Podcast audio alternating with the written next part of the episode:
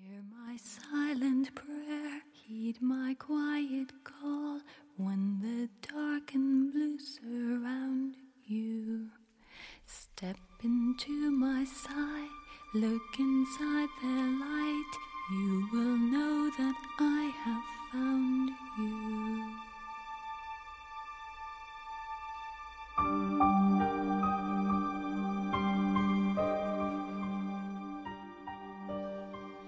A man came home from work late, tired and irritated, to find his five year old son waiting for him at the door.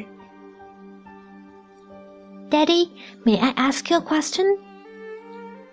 Yeah, sure. What is it? replied the man. Daddy, how much do you make an hour? That's none of your business. Why do you ask such a thing? The man said angrily. I just want to know. Please tell me. How much do you make an hour? pleaded the little boy. If you must know, I make twenty dollars an hour. Oh, the little boy replied, with his head down. Looking up, he said, Daddy, may I please borrow ten dollars? The father was furious. If the only reason you ask that is so that you can borrow some money to buy a silly toy or some other nonsense, then you met yourself straight to your room and go to bed. Think about why you are being so selfish.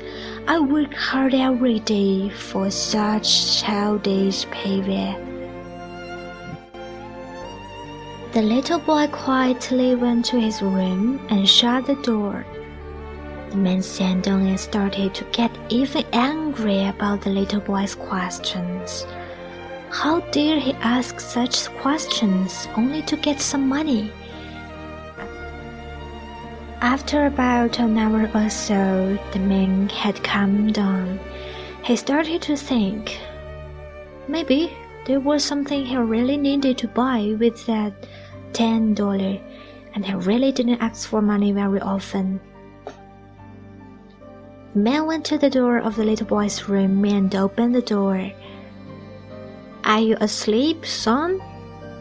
he asked. No, Daddy, I'm awake, replied the boy. I've been thinking maybe I was too hard on you earlier, said the man.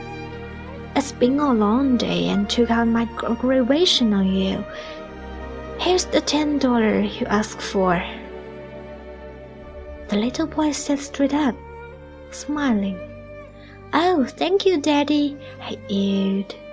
Then, reaching under his pillow, he pulled out some crumbled up bills.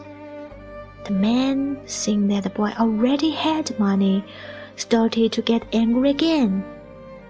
The little boy slowly counted out his money, then looked up at his father. Why do you want more money if you already have some? The father grumbled.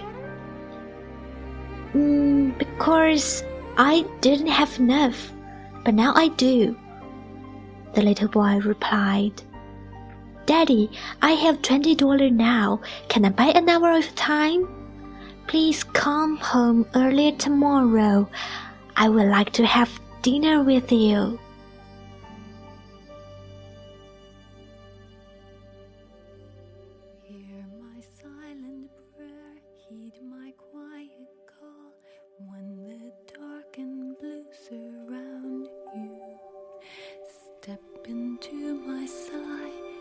Inside the light, you will know that